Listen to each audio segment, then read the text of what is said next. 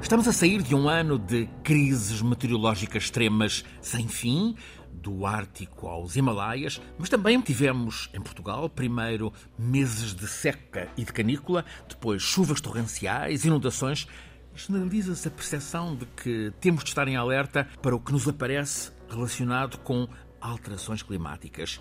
Ficou um sentimento de frustração pelos muitos escassos progressos na COP27, em Sharm el-Sheikh, a Conferência sobre o Clima, mas em contrapartida de uma outra COP, ou seja, Conferência das Partes no âmbito da ONU, a COP15, dedicada à biodiversidade, há aparentemente para celebrar que quase todos os países do mundo tenham subscrito o que podemos chamar de Acordo Mundial contra a extinção. Em concreto, o professor Filipe Duarte Santos, 195 países mostraram entender o que todos temos a perder se não pararmos de destruir a natureza e não passarmos a tratar de a reparar, de a restaurar. Sim, eh, foi um resultado positivo haver, haver acordo uh, em restaurar uh, 30% dos ecossistemas terrestres e 30% dos ecossistemas marinhos Uh, algumas regiões do mundo, já em alguns países, uh, já estamos acima dos 20%.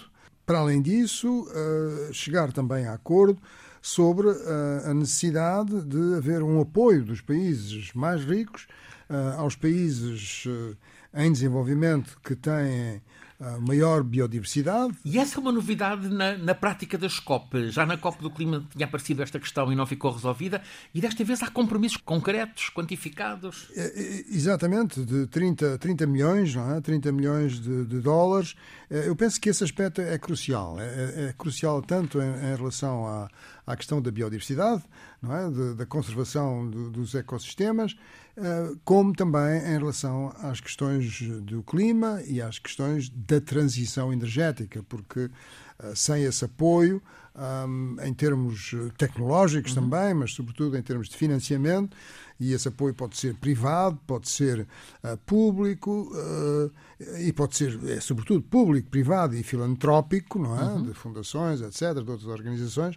Esse apoio é absolutamente essencial para, para, para fazer a transição energética. E há aqui uma novidade que é uh, os povos indígenas alcançaram podemos ver como um explícito reconhecimento dos direitos deles, reconhecimento do papel deles vital para a proteção da natureza e da biodiversidade e vão dispor, a partir de 2025, de 20 milhões de dólares por ano, a partir de 2030, 30 milhões.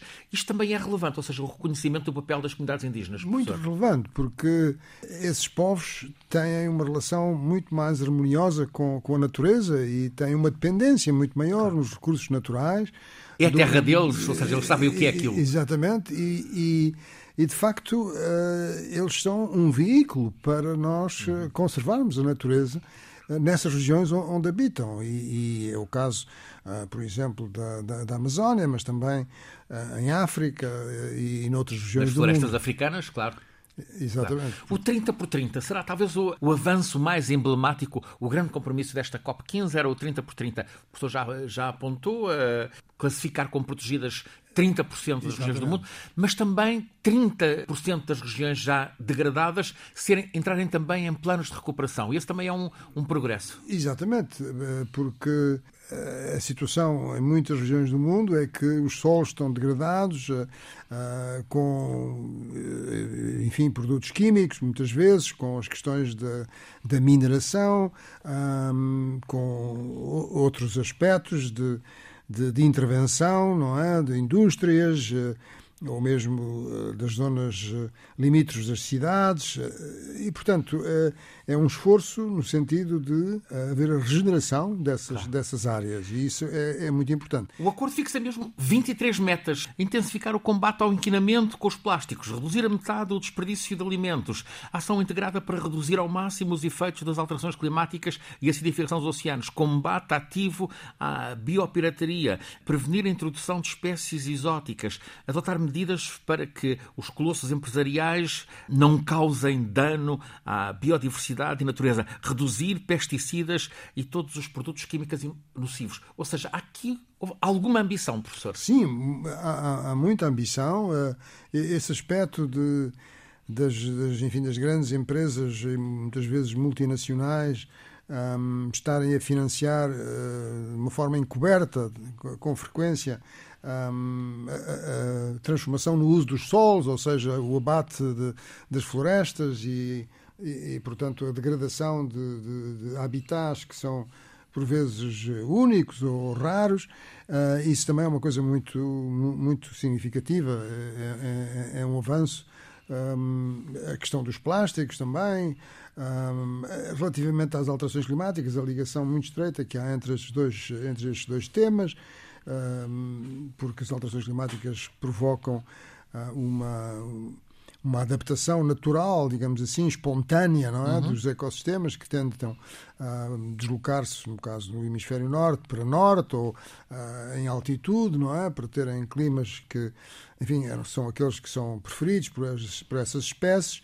Um, e, e, e, portanto, uh, isso, se não for possível, não é, porque ah, enfim, estão ocupados os territórios, não existem corredores uh, acessíveis, uh, leva a uma diminuição das populações das espécies que as torna muito mais vulneráveis ao risco de extinção.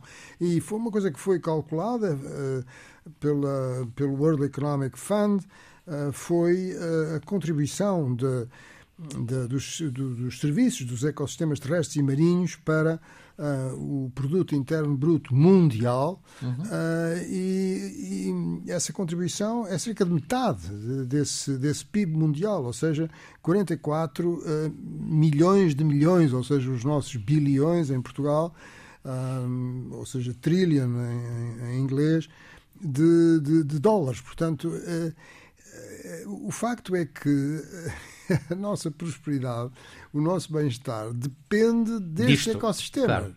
E, portanto, se nós destruirmos sistematicamente eh, as florestas, eh, eh, as zonas costeiras, os diferentes tipos de habitats, se a fauna e a flora se degradarem, se houver extinções em massa, quer dizer, acaba, somos nós é que somos os prejudicados, não é? E é a economia que é prejudicada. E eu penso que esta ideia está a, a ser mais divulgada e as pessoas estão está a ser a assumida, claro. Está a ser assumida e as pessoas estão-se a convencer e, portanto, esta conferência foi nesse sentido e avançou bastante. E, portanto, este, este é acordo é conhecido como Acordo de Kunming-Montreal. Porquê Kunming? Porque a conferência começou, começou uh, em China, Kunming, uh, na China. E a presidência, até final, foi chinesa. Este é outro lado interessante. É o empenho da diplomacia chinesa em conseguir um, um, acordo, em forçar o acordo. Imagino que tenha havido esforços tremendos para conseguir juntar vontades. Sim, é, é uma coisa positiva. Eu diria que é mais positivo neste setor, não é? De, da, da Convenção para a Diversidade Biológica uh, que a COP tenha realizado num país como a China do que em países que são, uh, no caso de, das COPs do clima, produtores de combustíveis fósseis. Claro. E, portanto, Não é, uma, é uma coisa mais contraditória. Yeah. Há uma coisa que é importante, penso eu, mencionar, é que os Estados Unidos não fazem parte desta uhum. Convenção de diversidade biológica. Mas fizeram-se representar. Fizeram-se representar, exatamente. E a, e a declarar empenho. Exatamente, e, e, e, o presidente Bill Clinton assinou o texto inicial da convenção, mas uh, para que isso fosse ratificado pelos Estados Unidos era necessário uma maioria de dois terços no Senado. E os republicanos coisa bloqueiam. Que, claro. Coisa que não se consegue, claro. não se conseguiu nessa época e que não se consegue. E continua ainda. a não se conseguir. E continua a não se conseguir. Aliás, a anterior presidência Trump retirou os Estados Unidos uh, de, de, grande parte destes acordos, uh, Acordo de Paris, por exemplo. Exatamente. Justamente, há quem esteja a comparar uh, este acordo Kunming-Montreal com o Acordo de Paris sobre o clima. Parece-lhe legítima esta, esta, esta comparação, professor?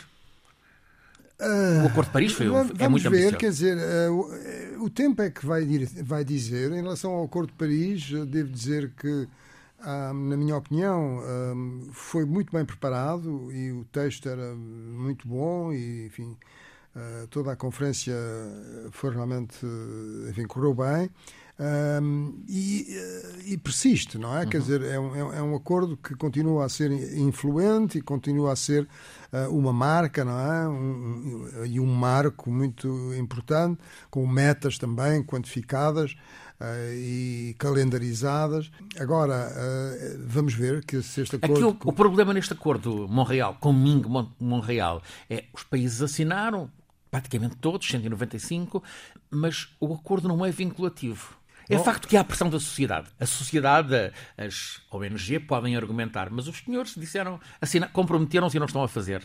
Sim, é, é, é só essa, essa questão, não é? De ficar com, digamos, com uma má reputação, não é? De, de, de, de, se comprometer, eh, mas, mas depois não, não, não cumprir aquilo que, que, que, que os países, os seus delegados uh, disseram que era o seu compromisso, uh, mas de facto não, não, não, não se pode quer dizer, são, são, são acordos que não são vinculativos, não é? E, portanto, não há ações, digamos, eh, de, que, que, resultem do não cumprimento, que, que, possam ser conduzidas pelas Nações Unidas. Faz sentido neste, neste programa, na viragem de ano, uh, olharmos para o, para o, que aconteceu este ano, uh, e o professor já apontou a COP27 sobre o clima, Sharm el-Sheikh, os resultados são contrastantes. Em Kunming, Montreal tem avanços, enquanto Sharm el-Sheikh, a COP27 do clima, pouco ou nada avançou.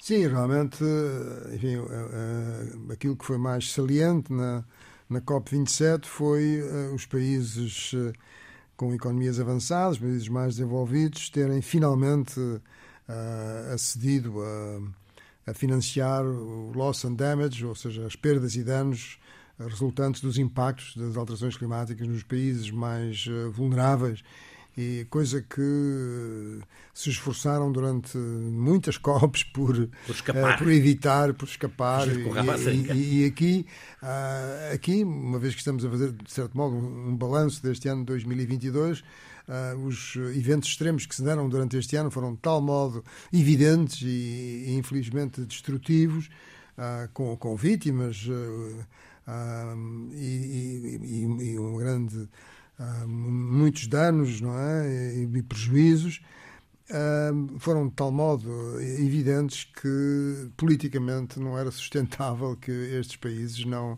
não, eh, enfim, não mostrassem disponibilidade para fazer esse financiamento, mas eh, vamos ver como é que isso na prática se, se vai realizar, não é? Este 2022 é um ano sombrio, marcado pela, pela guerra e pelos efeitos da guerra, mas nesta ponta final do ano há boas notícias. O professor chama a atenção para hum, duas frentes na produção de energia. Por um lado, o hidrogênio verde, produção de hidrogênio verde a partir da água do mar. Aqui estamos a entrar num terreno novo. Sim, é, é, penso que é um uh, é realmente um passo muito importante porque até agora para uh, fazer a eletrólise da água um, e isso pode ser feito com energia elétrica um, limpa, digamos, uhum. de, de, fontes renováveis e, portanto, gerar hidrogênio que é chamado hidrogênio verde, não é? Porque um, não, não intervêm aqui assim os combustíveis fósseis neste processo, mas, portanto, esta eletrólise, um, eh, que é a dissociação de, das moléculas de, de água em hidrogênio e oxigênio, um, só uh, era feita até agora com água pura, bastante purificada.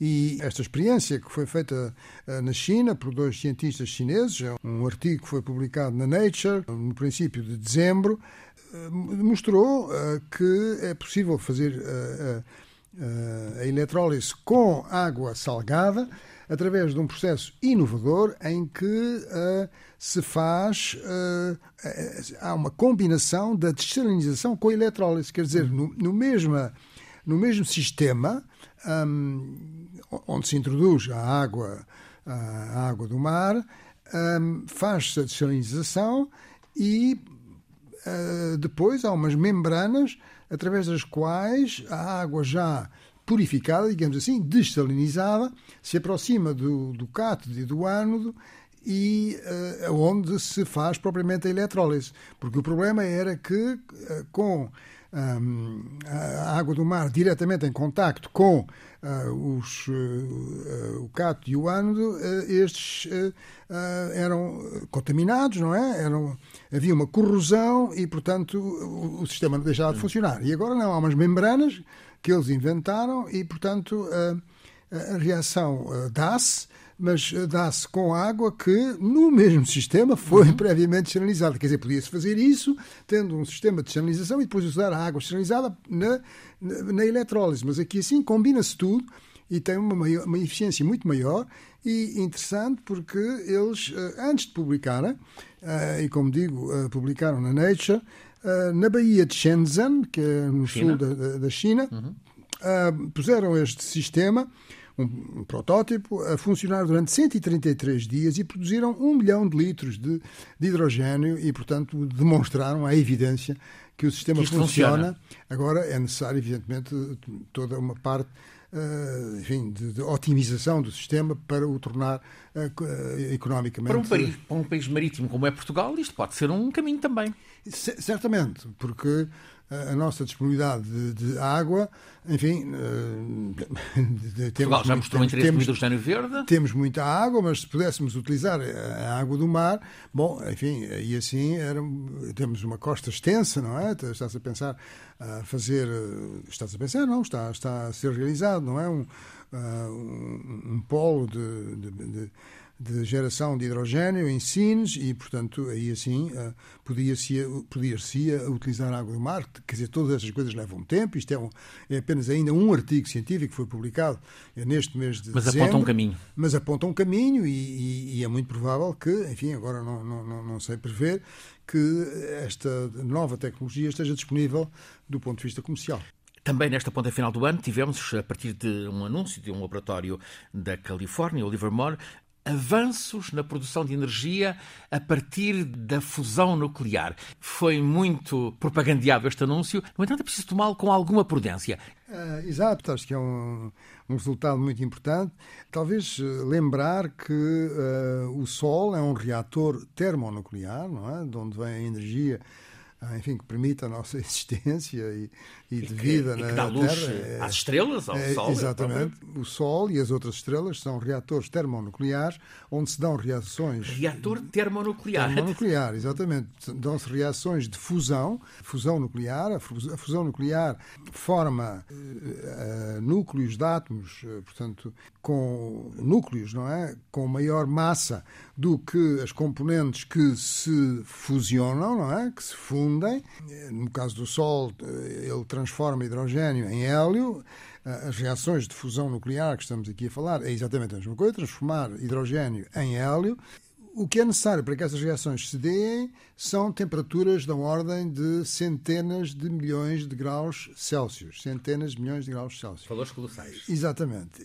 E se realmente se conseguir fazer um reator de fusão, fusão nuclear, que se possa comercializar, que se possa colocar na rede elétrica de um país, dos países, bom, aí temos de facto uma notícia extraordinária porque a fusão nuclear não tem os problemas dos resíduos. É uma energia dos, limpa, é uma, é, um é uma energia limpa uh, nesse sentido. Inesgotável? Uh, e praticamente inesgotável, porque funciona com base em dois isótopos do hidrogênio, ou seja, o trítio e o deutério. O deutério é muito abundante uh, na água do mar. O trítio pode-se formar a partir do lítio, lá está, o lítio também tem essa característica de ser importante neste aspecto.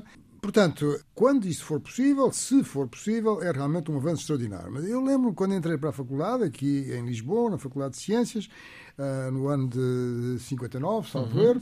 um, dizia-se não é, que daí, daqui a 50 anos vamos ter a energia de fusão, de certeza.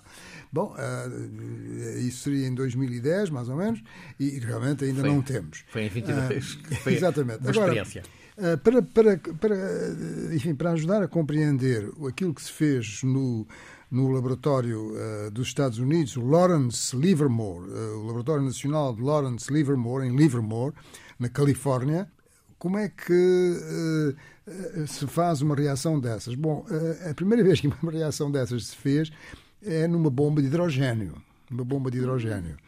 Portanto, uma bomba de hidrogênio é, digamos, o, o passo seguinte das bombas eh, nucleares, a primeira ser as primeiras, como aquelas que foram lançadas em Nagasaki Hiroshima. e Hiroshima, uh, são bombas que funcionam com a fissão, fissão nuclear, que são duas formas não é, de produzir energia, através da fissão ou através da fusão. Portanto, eram bombas de fissão. Bom, e então o que é que as pessoas, enfim, de, que estão, estavam nessa, nessa época, estamos a falar dos anos 50, a planear, uh, aumentar, uh, digamos, uh, o poder destrutivo das bombas nucleares, fazer uma bomba de hidrogênio e então a tal temperatura de centenas de milhões de graus Celsius era provocada por uma explosão originada na fissão, não é?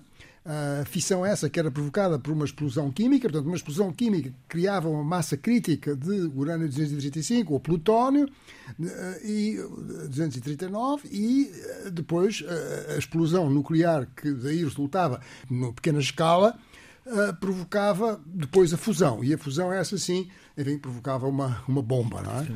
E a primeira bomba com estas características foi lançada pelos Estados Unidos, foi a bomba de Castel Bravo, ah, em 1954, teve uma potência muito maior do que aquela que tinha sido calculada. Bom, e agora, esse laboratório de, de, de Livermore, de, o Lawrence Livermore, é, é, ah, um laboratório em que se continua a fazer investigação para Uh, entre aspas, é? melhorar as bombas uh, termonucleares, neste caso. Exatamente, termonucleares. Esse laboratório foi utilizado também para, bom, vamos também ver se conseguimos fazer a fusão, a fusão, a fusão nuclear, mas agora com a, a intenção de uh, simplesmente ser uma fonte de energia e não para fazer Pacífica. exatamente e não para fazer uh, propriamente uma arma nuclear. Portanto, em vez de termos uma, uh, um, um, sistema de fissão para provocar as tais temperaturas, temos 192 lasers apontados a uma cápsula onde está uh, hidrogênio e trítio e com essa energia brutal que esses lasers debitam sobre aquela cápsula, consegue-se produzir energia de fusão e aquilo que se conseguiu é o chamado critério de Lawson, que é conseguir gerar mais energia do que aquela que se gastou. Portanto, para dizer os números propriamente que se conseguiram, os, os lasers consumiram 2,05 milhões de joules mas ah, a reação ah, que se produziu, a reação nuclear, de fusão nuclear, produziu 3,5 milhões, portanto, houve um superávit, houve uma.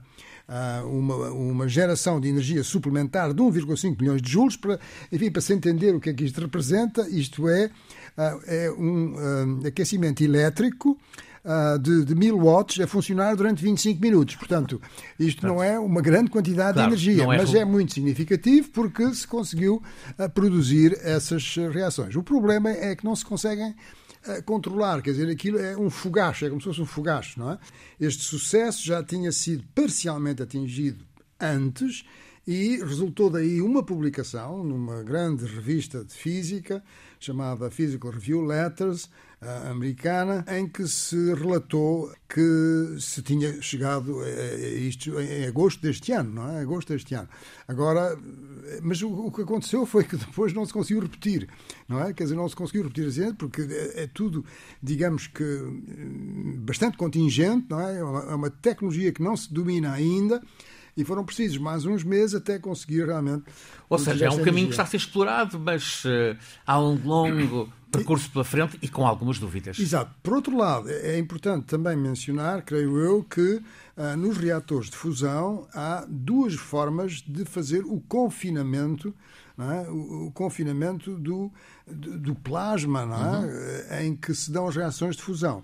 Há o chamado confinamento magnético, que é aquilo uh, que é o processo inicial que foi uh, iniciado uh, os primeiros tentativas de fusão nuclear Uh, foi um, um, aparelho chamado Tokamak, que foi desenvolvido uh, pela Rússia, aliás, pela uh, União, Soviética, então, União, Soviética, nos anos 50. E que é a tecnologia que está a ser explorada pelo ITER, pelo, pelo reator europeu em e, e, e junto feito, a Marselha. Exatamente, e tem-se feito muitas, muitas experiências e tem-se feito um grande investimento em nesta tecnologia de confinamento magnético. Uma delas é, como mencionou, o ITER. E outra forma de conter o plasma é por meio de um confinamento inercial, que é esta tecnologia eh, que foi anunciada pela América, não é? A tecnologia europeia parece de algum modo mais sedutora. Vamos ver, vamos ver. Uh, há pessoas que, enfim, que têm uma opinião ou outra, mas, quer dizer, todas estas. Uh, é importante mencionar, penso eu, que os Estados Unidos estão apostados em liderar aqui este processo, é? E, e, e há um investimento muito significativo em startups, não é? Em pequenas empresas a que são fornecidos milhares de milhões. O, de resto, o governo dos Estados Unidos envolveu-se neste anúncio na Califórnia com. Exatamente, é um laboratório de Estado. Sim, é um sim. laboratório de Estado e, portanto, uh, isso também é um sinal de que uh, há uma preocupação com a necessidade de fazermos uma transição energética, porque isto faria parte deste processo de transição energética Uh, enfim, se tudo correr bem. Isto leva-nos aos acontecimentos do ano. Quando estamos na, na, ponta final do ano, apetece sempre olhar em frente. Do que ficou para trás, talvez haja um avanço um, forte. A percepção de que as alterações climáticas são mesmo uma realidade. Professor, este ano 2022 uh, deixou Toda a gente está a falar de alterações climáticas. Agora, houve as inundações eh, em zonas à volta de Lisboa, por exemplo, e as alterações climáticas foram muitas vezes invocadas mesmo que fosse apenas um fenómeno meteorológico. Exatamente. E estamos mais conscientes que é necessário fazer uma adaptação, porque as inundações que se verificaram resultam do, do, do, do planeamento A ausência urbano, de planeamento. não é? Hum. Ou de um planeamento que é desadequado para o clima que, que estamos a ter. Tem os problemas da impermeabilização e, e, e, aquilo que penso a sociedade através do mundo está a ficar mais consciente é de que temos eventos extremos mais frequentes, mais intensos e, portanto, temos que eh, nos adaptar a um, clima em mudança e em todo o mundo temos a questão das ondas de calor, temos a questão das secas, como tivemos eh, na Europa, sobretudo aqui na Península Ibérica, temos a questão dos incêndios florestais, mais gravosos, não é? De maiores dimensões, e temos a questão das inundações eh, nas zonas urbanas. Aqui não funcionam as bolas de cristal, não é possível antecipar o que é que virá no ano a seguir, mas o facto de este ano que acaba ter sido um ano de seca leva a pensar que o ano que vem poderá não ser um ano de seca. Sim, é, é, é, é possível. A, a, seca é um fenómeno que é cumulativo, não é? Uh, se nós tivermos e estamos a ter uma precipitação abundante e se esta precipitação uh, significativa se mantiver no inverno, isso significa que vamos ter um ano que, do ponto de vista hidrológico, não é, uh, será favorável. As barragens já recuperaram nível de água, muitas delas estão com nível acima dos 70%, no sul ainda não. Agora, o que é, penso que, que, que, que temos que fazer é, quando estamos numa situação desafogada no que respeita a, a oferta de água, digamos assim, uhum. não esquecer que temos o, o, o, perigo de voltar novamente para uma situação de seca, eh, não é? E quando estamos em situação de seca, uh, dizermos, bom, uh, isto vai passar porque vai chover e, portanto, não nos temos que adaptar à seca. Quer dizer, temos que, que, que encarar estes problemas de uma forma sistémica. Filipe Duarte Santos, professor catedrático da Faculdade de Ciências da Universidade de Lisboa, conduz-nos todas as semanas neste programa, A Escala do Clima. É uma realização em parceria entre a Escola Superior de Comunicação Social e a Antena 1 da Rádio Pública.